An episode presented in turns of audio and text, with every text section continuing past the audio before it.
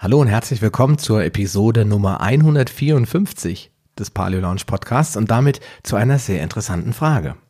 Brauchen wir eigentlich ein Brot, das nach acht Wochen noch genauso schmeckt wie am ersten Tag? Ich kann mir das beim besten Willen nicht vorstellen und bin dem Ganzen mal auf den Grund gegangen. Was ich dabei zu sehen bekam, hat mir echt die Sprache verschlagen. Willkommen in der Paleo Lounge, dem deutschsprachigen Podcast für Paleoernährung und einen ganzheitlichen Lebenswandel. Für ein Leben in Harmonie mit deinem Körper und der Natur.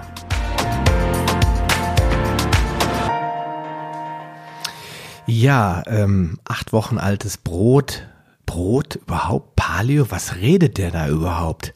Ich hoffe, du bist jetzt nicht gänzlich verwirrt.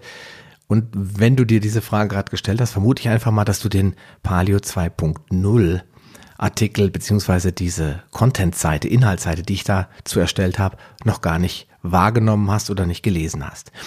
Denn ich habe das auch in der Gruppe angesprochen, in der Paleo Lounge ähm, Facebook-Gruppe und bin da eigentlich durchwegs auf äh, sehr offene Ohren gestoßen das ganze Thema Paleo weniger dogmatisch, weniger religiös zu betrachten und ein bisschen links und rechts ähm, vom Tellerrand vorbeizuschauen. Und zwar aus einem ganz einfachen Grund, denn äh, Getreide, vor allen Dingen das Urgetreide oder eigentlich ausschließlich das Urgetreide, war schon immer irgendwie Teil der modernen, das heißt der neolithischen Ernährungsweise des Menschen. Nach dem Paläolithikum vor etwa 10.000 Jahren hat das geendet, begann die sogenannte neolithische Phase, das heißt die Phase, in der der Mensch beschlossen hat, nicht mehr zu jagen und zu sammeln, zumindest nicht als primäre Nahrungsquelle, sondern er beschloss, den Tieren nicht mehr hinterherzulaufen, sondern sich äh, in eine Sesshaftigkeit zu begeben, also Nutzpflanzen anzubauen und Tiere zu halten.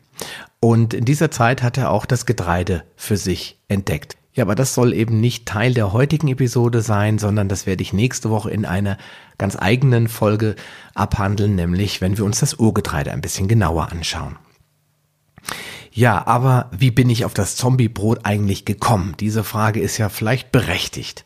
Und der Hintergrund ist, dass ich eine ja, Dokumentation auf ARD gesehen habe, die sich mit diesem neuen Automatenbrot beschäftigt hat, was man überall in den Bug Factories findet. Und das hat mich eben dazu angeregt, das Thema mal ein bisschen zu beleuchten und dich mal darüber aufzuklären, falls du noch zu diesen Brotessern gehörst, die vielleicht auch aus finanziellen Gründen angewiesen sind auf billiges, in Anführungsstrichen billiges Brot oder eben Leute kennst, die solches Brot essen und dich das einfach mal brennend interessiert, ähm, und das einfach auch ein Teil der, der deutschen Ernährung ist, habe ich gesagt, okay, ich mache das mal. Ich gehe mal aufs Automatenbrot ein. Ja, was macht die Industrie mit unserem täglichen Brot? Die Zeiten des Handwerks sind irgendwie vorbei, glaube ich. Ich habe, äh, es gibt zwar immer mehr Bäcker, an jeder Ecke ist einer, aber ich habe das Gefühl, dass was da in den Backstuben hinten drinne passiert, das ist nicht unbedingt immer mit Bäckerhandwerk gleichzusetzen. Es gibt jedenfalls immer weniger Bäcker, die traditionell das Handwerk verfolgen und traditionell Brot herstellen. Und wenn du regelmäßig durch die Supermärkte ziehst oder hin und wieder auch mal beim Discounter einkaufst, dann weißt du ja auch, dass es mittlerweile fast in all diesen Läden solche Automaten gibt. Und wenn du in der Stadt wohnst und vielleicht durch Hamburg, Bremen oder Stuttgart oder München oder wo immer durchläufst, dann hast du in den Fußgängerzonen auch ganz oft diese Bug Factories, Bug Shops und wie die haben, jeder hat einen anderen Namen, es gibt ganz viele davon. Aber im Prinzip versteckt sich immer wieder ein ähnliches Produkt dahinter. Das eben schon zitierte Zombie-Brot. Und ähm, warum ist das überhaupt so? Das Brot enthält nämlich bis zu 20 verschiedene Enzyme. Und jedes Enzym hat so seine eigene Aufgabe. Das eine ist für den guten Geschmack, das andere ist für eine schöne Kruste, das andere ist für eine weiche Krume, wieder eins ist für die lange Haltbarkeit und so weiter und so fort. Und diese haben einen ganz, ganz wesentlichen Vorteil für die Industrie. Sie müssen nämlich nicht auf die Zutatenliste. Sie gelten als technische Hilfsstoffe. Und die muss man nicht angeben. Und äh, das trägt natürlich dieser gesamtindustriellen Lösung sehr gut bei oder trifft den Wunsch der Industrie von Clean Labeling. Und Clean Labeling oder, oder Lean Labeling, wie die das in der Industrie bezeichnen, heißt nichts anderes als, dass so wenig Zutaten wie möglich draufstehen. Beim Brot könnte man sagen, ja Mensch, das ist doch super. Was gehört in ein Brot rein? Mehl, Salz, Wasser, Hefe. Und das ist doch super, wenn nur das draufsteht. Dann kriegen wir doch ein tolles Produkt. Aber leider liegt die Wahrheit da woanders begraben. Denn es geht da nicht drum, dir ein möglichst ursprüngliches, naturbelassenes Brot zu verkaufen, sondern möglichst ein Brot, das ganz, ganz, ganz, ganz, ganz, ganz viele Inhaltsstoffe und Zusatzstoffe und Hilfsstoffe beinhaltet, die man aber nach dem Gesetz gar nicht erwähnen muss. Das ist das Ziel des Lean oder Clean Labelings. Und ähm, ja, wenn wir das nicht wissen, was da drin ist, dann wissen wir natürlich auch nicht, was schädlich ist. Und ich glaube, das ist so der Punkt, warum die ARD überhaupt darüber berichtet hat. Und ähm, natürlich trifft das voll den Nerv der Zeit, was der Verbraucher nicht weiß. Das macht den Verbraucher auch nicht heiß. Aber ich verrate es dir trotzdem und deswegen machen wir diesen Podcast heute. Ja, die Hersteller, und das haben sie ganz offen zugegeben, verwenden viel, viel mehr Zeit, sich über das Rezept Gedanken zu machen und über den Prozess, wie man das herstellen kann, als darüber, wie man es möglichst biologisch und natürlich machen kann. Sondern es gilt erstmal, das muss sich lange halten, es muss billig herzustellen sein und es sollte möglichst nur Zutaten oder Hilfsstoffe beinhalten, die man nicht deklarieren muss. Da macht man sich in der Lebensmittelchemie heute am meisten Gedanken drüber und weniger darüber, wie das Brot eigentlich nachher auf den Menschen wirkt. Ja, und wenn man sich dann anguckt, diese Enzyme anguckt, dann äh, fragt man sich nachher natürlich auch, woher werden die eigentlich hergestellt? Was, was ist das? Ein Enzym ist ja erstmal nur irgendein Stoff, der irgendeinen eine Botenfunktion übernimmt. Aber ähm, hier ist es so, diese werden hergestellt aus Pilzen, weil Pilze enthalten sehr viele Eiweiße und äh, sehr, sehr spezielle Proteine und die machen ganz, ganz viele unterschiedliche Dinge. Und äh, in den meisten Fällen, ich möchte jetzt nicht die Hand drauflegen, ist es äh, eine Firma aus der schönen Stadt Kopenhagen, die heißt Novozymes, geschrieben Novo wie neu, N-O-V-O, Z-Y-M-E-S. Kannst ja mal googeln, Novozymes. Und die sitzen in Kopenhagen und die stellen diese ganzen Enzyme aus den Pilzen her. Man sieht das kurz in dem Video und man fragt sich nur, warum zur Hölle muss ein Pilz in mein Brot? Okay, diese Pilze werden da halt gezüchtet und ähm, aus diesen Proteinen zaubert man das Dopingpulver für das Backprodukt, für die Backwaren. Und das sind dann eben die genannten 20 Enzyme, die als Hilfsstoffe deklariert werden dürfen und dann gar nicht erst auftauchen. Und ähm, ja, ein Brot, was eben mit diesen Enzymen zubereitet wurde, das ist nahezu unverderblich und das schmeckt nach acht Wochen immer noch wie am ersten Tag. Das habe ich ja schon gesagt. Aber was ist jetzt das Problem mit diesen Enzymen? Weil wenn das jetzt so wäre, dass es das ein fantastisch leckeres, wohlschmeckendes, knuspriges, natürliches, ursprüngliches Bauernbrot wäre und es wäre auch nach acht Wochen haltbar, dann wäre das ja, wow, das wäre ja der Flash. Aber leider ist es dann wie so oft nicht so. Die Enzyme zerfallen zwar angeblich beim Backen, aber die Wissenschaftler, die sich das Brot mal genauer angeschaut haben, die behaupten, das sei vielleicht doch nicht so. Sie bezweifeln das auf jeden Fall sehr stark und gehen davon aus, dass die Enzyme auch nach dem Backen noch wirksam sind und dass sie zum Beispiel irgendwelche Allergien auslösen könnten.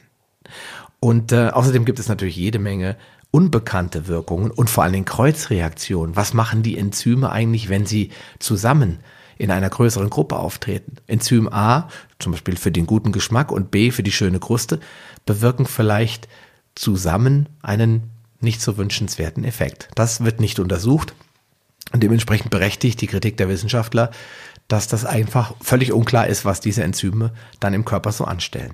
Und warum macht man das? Ich meine, wenn man nicht die Revolution des Brotes ausrufen will, warum könnte man Interesse haben, so ein Brot herzustellen? Und ich meine, ich bin ja ein äh, Mensch, der sehr offen darüber spricht, deswegen kannst du dir schon denken, was die Antwort ist. Es geht natürlich wieder mal ums Geld. Denn das Brot kann man dann viel, viel günstiger herstellen, ohne den Preis zu senken. Das heißt, der Preis bleibt wie immer stabil, obwohl die Rohstoffpreise vielleicht deutlich gestiegen sind, weil man einfach ja, mit diesen Enzymen Geld spart. Und äh, die Herstellungsvorteile sind auch klar, weil wenn die natürlich optimale Backeigenschaften haben, ist das für so einen Backshop, wo ja kein Bäckermeister arbeitet, sondern im Zweifelsfall Hilfskräfte, optimal.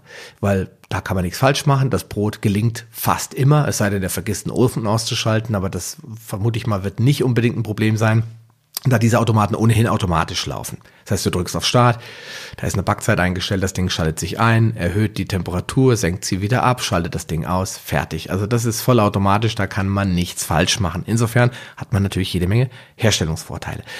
Und dann hat man natürlich weniger Zutaten auf dem Label. Das heißt, die Leute sehen dann ihre Zutatenliste, kaufen das Brot aus dem Automat und ähm, oder aus diesem Bug Factory, schauen drauf und sagen, hm, ja, oh, das sieht ja gut aus, das ist ja echt, die haben ja gar nicht so viele Zusatzstoffe. Ich dachte immer, die wären so ungesund, die Brote. Ja, dann können wir die ja jetzt öfter kaufen. Und damit wird der Kunde in meinen Augen getäuscht.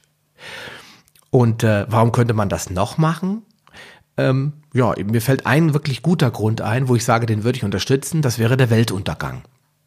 Ja, der Weltuntergang, wenn der käme, dann wäre ein Brot, das acht Wochen hält, das wäre natürlich spitze, weil da bricht ja alles zusammen. Es gibt ja schon solche Crash-Szenarien. Aber Brot gibt's auf jeden Fall jede Menge. Vor allen Dingen, wenn der dritte Weltkrieg kommen sollte, dann braucht das Militär Rationen. Und Mensch, acht Wochen Brot, das nach acht Wochen schmeckt, wie am ersten Tag, verglichen mit diesen Bundeswehrrationen, die schmecken wie Schuhsohlen, ist das doch genial. Also das wären für mich zwei Gründe zu sagen, okay, wenn dieser Planet wirklich in den Abgrund rutscht und wir alle ums Überleben kämpfen müssen, dann gibt es sicherlich eine Daseinsberechtigung für das beliebte Zombiebrot.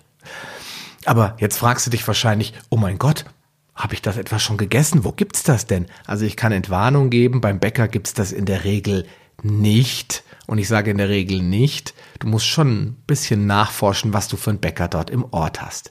Ist das so ein Bäcker der Kategorie Kamps und Co., ähm, wo, äh, ich sag mal, nur noch normale Teilzeitkräfte arbeiten, die nur die Öfen bedienen und ansonsten nur den Verkauf machen, kannst du davon ausgehen, dass du schon das eine oder andere Mal so ein Enzymbrot gefuttert hast.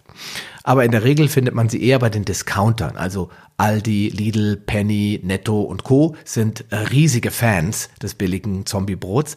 Und dann sind natürlich die bekannten vollautomatisierten Backshops, wie die, zum Beispiel diese Bug Factory, wo man irgendwo reinläuft und äh, tausende von bunten Broten sieht und dann mit so einer Zange sich das rausholt und dann läuft man zu einer Kasse und wenn da überhaupt noch ein Mensch steht, dann war's das aber auch schon. Und da darfst du zu 100 Prozent mit solchen Broten rechnen.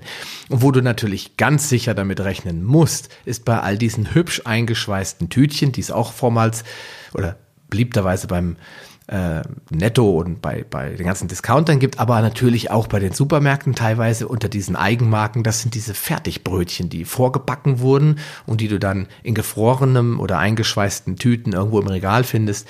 Auch die kannst du von ausgehen, werden in Zukunft 20 leckere Enzyme beinhalten. Ja, ist das Brot ungesund? Die Frage muss man natürlich mal aufkommen lassen und stellen. Akte 2017 hat man einen Test gemacht auf der Straße und hat wirklich vom Bäcker Handwerksbrot bis zum ähm, ich sage einfach mal, Backshop-Brot und dieses ganz unterirdische Zombie-Brot, was es hauptsächlich ja eben auch verpackt gibt, mal auf den Tisch gestellt, aufgebacken und den Leuten gesagt, hier, probiert doch mal und sagt uns mal, wie toll das schmeckt und oder wie gut das schmeckt. Und da kam als Info ganz oft, ja, kann man essen. Also da war jetzt nicht einer dabei, der gesagt hat, oh mein Gott, was ist das denn? Natürlich schmeckte der Mehrzahl der Leute das Bäcker bzw. das Backshop-Brot besser als jetzt die ganz abgepackten Dinger. Aber ähm, dass jetzt einer gesagt hätte, das würde ich nie essen, das habe ich da nicht gesehen. Und dann gibt's natürlich immer noch die Aussage, die Dosis macht das Gift. Wenn du einmal in der Woche so ein Brötchen isst, wirst du davon nicht sterben und auch nicht äh, ernsthaft krank werden. Aber davon abgesehen ist Getreide ja ohnehin nicht Paleo und deswegen gehe ich einfach mal davon aus, dass du dich nicht von Brötchen ernähren wirst. Gemäß Paleo 2.0, das habe ich ja in meinem Blog geschrieben, ist Urgetreide hergestellt auf die richtige Art und Weise durchaus ein wertvolles Nahrungsmittel, aber eben nicht täglich. Und das Brot hier, das hat ja mit Natürlichkeit überhaupt nichts mehr zu tun. Es ist kein Handwerk mehr. Da werden Backstraßen voller Teiglinge aufgebaut, um möglichst billig Brötchen und Brot verkaufen zu können. Die Brote werden in der Regel viel zu kalt gebacken. Ein gutes Brot muss bei 230 Grad gebacken werden. Das ist dort nie und nimmer nicht der Fall. Außerdem werden diese nur zu 60 Prozent vorgebacken und landen dann im Discounter oder werden dann zu Hause fertig gebacken. Und wenn der Discounter oder der Supermarkt oder der Backshop das Brötchen dann aufbackt, dann wird er da unter Garantie keine 230 Grad einstellen. Das würde das Brötchen trocken machen, verbrennen im Zweifelsfall, aber definitiv würde das die Energiekosten bei weitem überschreiten, so dass es nicht mehr attraktiv wäre. Ja, und dann äh, haben wir im Endeffekt eigentlich nur ein aufgewärmtes Pappbrötchen, das auch noch zu allem Übel zu kurz gebacken wurde. Weil es gibt ganz oft auch in so Großbäckereien Brötchen, wo man festgestellt hat im Labor, dass die einfach nicht lang genug gebacken wurden. Die sind dann durch irgendwelche Enzyme, wie schon gesagt, oder Zusatzstoffe geschmacklich nicht zu erkennen, aber bestimmte Schadstoffe, die einfach beim Brötchenherstellen entstehen, werden dann nicht reduziert. Du hast also die volle Antinährstoffbelastung. Und wenn du schon so ein billiges Brötchen hast, dann sollte es ja vielleicht wenigstens durchgebacken sein. Ja, Frage, ist der normale Bäcker besser? Das kommt darauf an. Deswegen ist das so eine klassische Jein-Frage. Hast du so einen richtigen ursprünglichen Bäcker, vielleicht sogar einen, der Urgetreide ver verarbeitet, dann kann man das durchaus bejahen. Dann hat man viele Produkte dort im, in der Backstube und im Verkaufsraum liegen, die sehr, sehr gut und auch handwerklich hergestellt wurden. Das erkennst du dann auch spätestens am Preis. Also, wenn du dir nicht ganz sicher bist, dann schau einfach mal auf die Preise bei deinem Hausbäcker. Mittlerweile gibt es ohnehin nur noch 12.000 Handwerksbäckereien in Deutschland. Das waren mal über 24.000. Also auch da hat die Industrie, die Massenproduktion ja unserem eigenen Handwerk geschadet. Ja, viele Bäcker produzieren zudem außer ja, vielleicht kleine Ausnahmefälle enorme große Mengen an unterschiedlichsten Backwaren. Da gibt es keine Zeit mehr. Es, also der Bäcker hat einfach keine Zeit mehr, den Teig gehen zu lassen und ruhen zu lassen. Und also es gibt so ein altes Bäckersprichwort, ich kann das leider gar nicht zitieren, aber da heißt es, dass dieser Teig Ruhe braucht, dass zum Backen immer Geduld und Ruhe gefragt ist. Und das gönnen sich die Bäckereien heute im weitesten nicht mehr. Und äh, dann haben wir natürlich die ganzen Prozesse, die viel zu kurz kommen, nämlich zum Beispiel die Gärungsprozesse, bei denen einfach bestimmte Schadstoffe abgebaut werden im Teig. Vorteige weil sie eben zeitaufwendig sind, kommen seltener zum Einsatz. Stattdessen werden Geschmacksverstärker oder Aromen eingesetzt, weil das, was der Vorteig macht, das Brot aromatisch zu machen und geschmackvoller, das kann man ja auch mit Zusatzstoffen erreichen. Und ähm, es wird einfach viel zu viel Hefe verwendet. Ich weiß nicht, ob du dir mal so ein klassisches Brot gekauft hast in den letzten Monaten wenn du so strikt nach Paleo gelebt hast, wahrscheinlich nicht, aber du kannst dich bestimmt dran erinnern, dass wenn das eine Weile lag, dann war das altbacken. Das hat nicht mehr geschmeckt, das musste man dann toasten oder mit reichlich Butter bestreichen, also so ein Genuss war es meist nicht mehr. Und das kommt von einem Übermaß an Hefe. Und wenn man sich die Rezepte heute anschaut, die es so im Internet gibt über Brot, selbst wenn man alles im Bio macht und selbst macht, es steht immer drinne großzügig ein Würfel Hefe. Da hat man dann 42 Gramm oder 40 Gramm Hefe in einem Kilo Brot.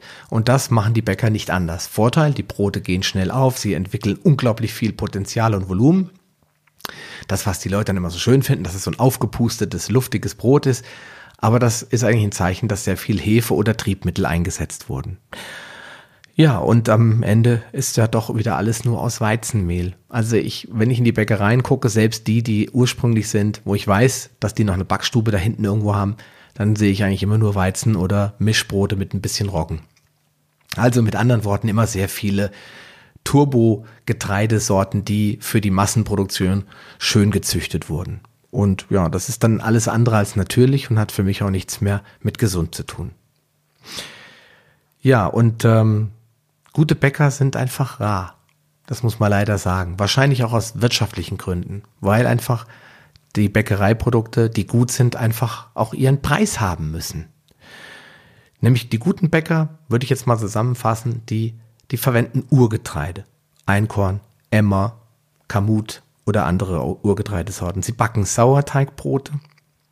Sie nutzen so wenig Zutaten wie irgendwie möglich und sie lassen dem Teig so viel Zeit, wie er braucht, damit er eben so bekömmlich wie möglich ist, dass keine Schadstoffe wie Gluten oder Phytate oder Phytinsäure im Teig mehr drinne sind. Das geht zwar nicht zu 100 Prozent, wir werden nie ein paleokonformes Brot herstellen können, wenn man sich strikt daran halten will, aber es ist möglich, sehr bekömmliche und gut verdauliche Brote mit sehr vielen wertvollen Nährstoffen herzustellen. Aber eben gutes Brot braucht Zeit und es kostet Geld. Also doch besser alles selbst machen? Tja, die Frage kannst du dir eigentlich nur selbst beantworten. Ich weiß es nicht. Ich mache es selbst, weil meine Kinder essen gerne mal eine Scheibe Brot. Wir essen gerne mal ein frisches Brötchen. Und ich halte es auch nicht für verwerflich, als Paleo ab und zu mal den Weizen oder beziehungsweise den Getreidefreuden zu frönen. Und ähm, was brauchst du, wenn du jetzt wirklich gut, gutes, bekömmliches Brot selbst herstellen möchtest? Dann brauchst du in erster Linie mal ein gutes Buch mit tollen Rezepten. Und in diesen Büchern findest du natürlich immer wieder Weizen, aber den kannst du natürlich auch ersetzen. Also Weizen ist für mich kein Getreide, das ich verwenden würde, unter gar keinen Umständen. Es sei denn, es ist irgendwie für eine Fete oder eine Geburtstagsparty, wo ich äh, zehn Bleche Kuchen brauche. Der hat halt die besten Backeigenschaften, aber dann ist das Junkfood und dann reden wir nicht vom Alltag. Gutes Buch, wie schon gesagt, da findest du sehr schöne Rezepte. Du findest auch ganz oft gutes Urgetreide und Mehl im Handel. Was du noch brauchst, ist eine Knetmaschine, weil ohne Knetmaschine kann ein Anfänger kein gutes Brot herstellen. Das kann ich aus eigener leidlicher Erfahrung berichten. Und du brauchst natürlich Lust und Zeit, es auch selbst zu versuchen. Denn die ersten 20, 30, 40, 50 Brote werden unter Umständen weit hinter dem zurückbleiben, was du dir so vorgestellt hast. In diesem Sinne kann ich nur anregen dazu, es selbst zu machen, weil ein Zombiebrot, das sich acht Wochen hält, guck dir dazu das Video einfach an, das brauchen wir wirklich nicht. Dann würde ich lieber gar kein Brot mehr essen bis zum Lebensende, als auf dieses Brot zurückzugreifen. Insofern, lass uns über Paleo 2.0 das Getreide wieder ins richtige Licht drücken und das nicht pauschal alles als Teufelszeug abtun. Deswegen wird es nächste Woche dazu noch einen zweiten Teil geben, beziehungsweise einen dritten Teil der dann sich mit dem Urgetreide beschäftigt. Ich hoffe, du schaltest dann auch wieder ein. Bis dahin wünsche ich dir einen schönen Tag. Bleib gesund und munter und ja, wir hören uns dann auf jeden Fall nächste Woche wieder. Bis dahin, mach's gut, dein Sascha Rühler. Willst du dich mit Gleichgesinnten über Paleoernährung, einen gesunden Lifestyle oder die leckersten Rezepte austauschen? Dann schließ dich uns an und tritt meiner Facebook-Gruppe Paleo Lounge Evolutionär Essen, Leben und Bewegen bei.